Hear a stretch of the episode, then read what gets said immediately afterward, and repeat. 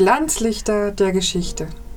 Im Februar 1842 durchtrennte ein Kinderschrei die stickige Luft im sächsischen Weberhaus von Christiane Wilhelmine und Heinrich August und war somit ihr fünftes Kind. Durch die extrem schwierigen Verhältnisse, in denen sie ihr Leben meisterten, überlebten von den 14 geborenen Kindern nur fünf die ersten Monate. Die Not war so groß und das Hungern der Bauern und niederen Stände, dass der kleine Karl mit drei Jahren aufgrund von Mangelerscheinungen sein Augenlicht verlor. In dieser Zeit lebte er bei der Oma und sie wusste ihn mit Geschichten und Märchen von der grausamen Außenwelt abzulenken. Seine Fantasie entwickelte sich und sprudelte förmlich über. Als er fünf Jahre alt war, beendete die Mutter erfolgreich ihre Hebammenausbildung und fand so die Möglichkeit, ihn bei einem richtigen Arzt behandeln zu lassen. Er konnte wieder sehen. So kam es, dass er wieder bei der Familie auszog und der Vater, der doch so sehr wollte, dass es ihm mal besser erging, nicht nur seine schützende Hand, sondern auch einen Stock und dreifach geflochtenen Strick über seinen Körper ziehen ließ. Lernen sollte er, sich bilden, koste es auch Striemen und Schmerzen. Der als Schmied weit gereiste Patenonkel war da willkommene Abwechslung, um vor dem Grauen der Realität zu entfliehen. Doch der Vater bleibt beharrlich, militärisch, politisch, wissenschaftlich. Alles soll der kleine Karl lernen. Stunde um Stunde, Nacht um Nacht abschreiben, auswendig lernen, rezitieren, mit zwölf der erste Job. Geld war denn doch auch wichtig und die Arbeit in der Schankwirtschaft Engelhardt als Kegelaufsteller seine Rettung. Denn hier gab es Bücher und die verschlang er nun gerne. Räuberromane, ferne Länder, neue Chancen. Karl will auf nach Spanien. Wie in seinen Büchern und das Glück versuchen, doch es bleibt ein kurzer Ausbruchsversuch. 1857, der 15-Jährige ist nun zum ersten Mal verliebt. Er spielt ihr Lieder auf der Gitarre, doch sie heiratet einen anderen. Lange brauchte er dies zu überwinden, doch er beginnt zu schreiben. Indianergeschichten. Er geht zur Lehrerschule. Zu Weihnachten will er es auch zu Hause schön haben und stiehlt ein paar Kerzen von dort für sich und seine Familie. Ein Eklat, doch er darf weiter studieren. Mit Gut beschließt er sein Lehrerstudium, doch nach nur zwei Wochen ist er schon wieder gekündigt. Die hübsche Frau des Vermieters seiner Pension hat er geküsst. Unmöglich. Er wechselt nach Altchemnitz als Fabriklehrer und teilt sich ein Zimmer mit Julius Hermann Scheunflug. Man leiht sich verschiedene Dinge, doch als Karl vergisst, die Uhr zurückzugeben, zeigt sein Nachbar ihn an. Er wird verhaftet, beteuert seine Unschuld, doch sechs Wochen Gefängnis sind die Folge. Ohne Bewährung und der Lehrerberuf von nun an für ihn versperrt. 19 Jahre ist er nun alt und auch das Militär will ihn nicht. Er versucht es mit Privatunterricht, doch auch dies wird ihm verboten. Er schreibt Gedichte über sein inneres Empfinden. Kennst du die Nacht, die auf den Geist dir singt, dass er vergebens um Erlösung schreit, die schlangengleich sich ums Gedächtnis schlingt und tausend Teufel ins Gehirn dir speit? O sei vor ihr ja stets in wachen Sorgen, denn diese Nacht allein hat keinen Morgen. Fast zwei Jahre später findet sich wieder etwas in den Unterlagen.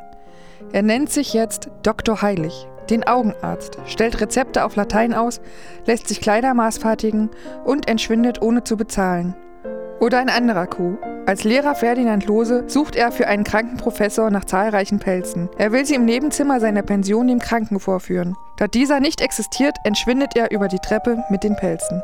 Das gleiche versucht er erneut als Kupferstecher Hermes. Diesmal wird er erwischt und für vier Jahre verurteilt in der Haft fällt nach zwei Jahren jedoch das Talent des jungen Karls auf. Er wird zum Posaunist, zum Gefängnisschreiber und darf in der Bibliothek studieren. Er nutzte seine Strafzeit als Lehrzeit. Er wird vorzeitig entlassen. Doch die Nachricht vom Tod seiner Großmutter reißt ihn in das Loch zurück. Der frühere Kampf mit unbegreiflichen Mächten, die umso gefährlicher waren, als ich absolut nicht entdecken konnte, ob sie Teile von mir seien oder nicht. Mit 27 begibt er sich in Bart und Kostüm. Er stiehlt dies und das, auch ein Pferd, was er an den Schlachter verkaufen will, beschlagnahmt angebliches Falschgeld in seiner Rolle als Polizist. Bald muss er im Wald untertauchen, in einem Stollen, der ihm die ganze Zeit als Räuberhöhle zur Verfügung stand. Ein Kinderwagen diente ihm zum Transport des Diebesgutes an Ort und Stelle. Er kehrt hin und wieder zurück aus dem Wald, einmal als natürlicher Sohn des Prinzen von Waldenburg und ein anderes Mal als Schriftsteller Heichel. Erwischt wird er dann als Albin Wadenbach, Plantagenbesitzer aus Orbi auf der Insel Martinique. Ein Foto überführt ihn. Mit 28 Jahren sitzt er wieder ein, für vier Jahre. Schreiben kann er dort nicht, doch nach seiner Entlassung geht es los.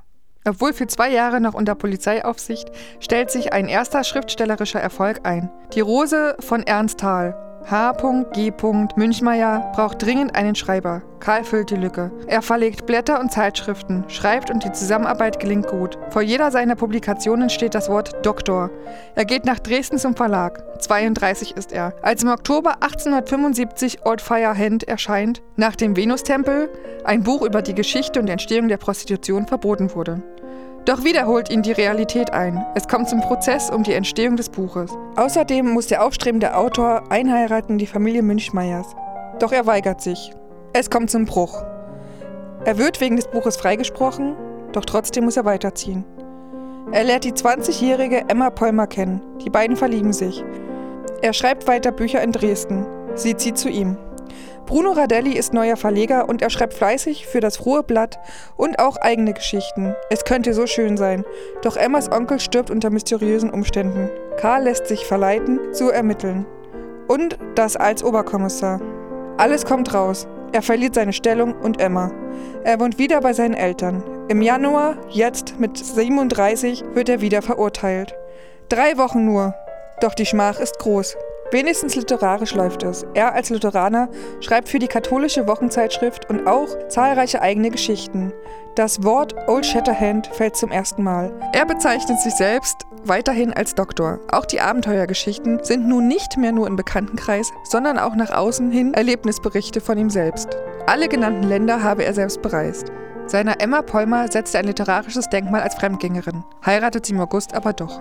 Er trifft wieder auf Münchmeier. Die beiden arbeiten zusammen. Der erste Kassenschlager Waldröschen oder die Rächerjagd rund um die Erde im Rahmen des deutschen Hausschatz werden publiziert. Er beginnt den Orientzyklus. Nach dem Tod der Mutter berappelt er sich und schreibt und schreibt und schreibt. Emma und er ziehen in eine Villa in Dresden um. Doch die Miete bleibt mehrmals aus. Aber es läuft und der Ruhm mehrt sich.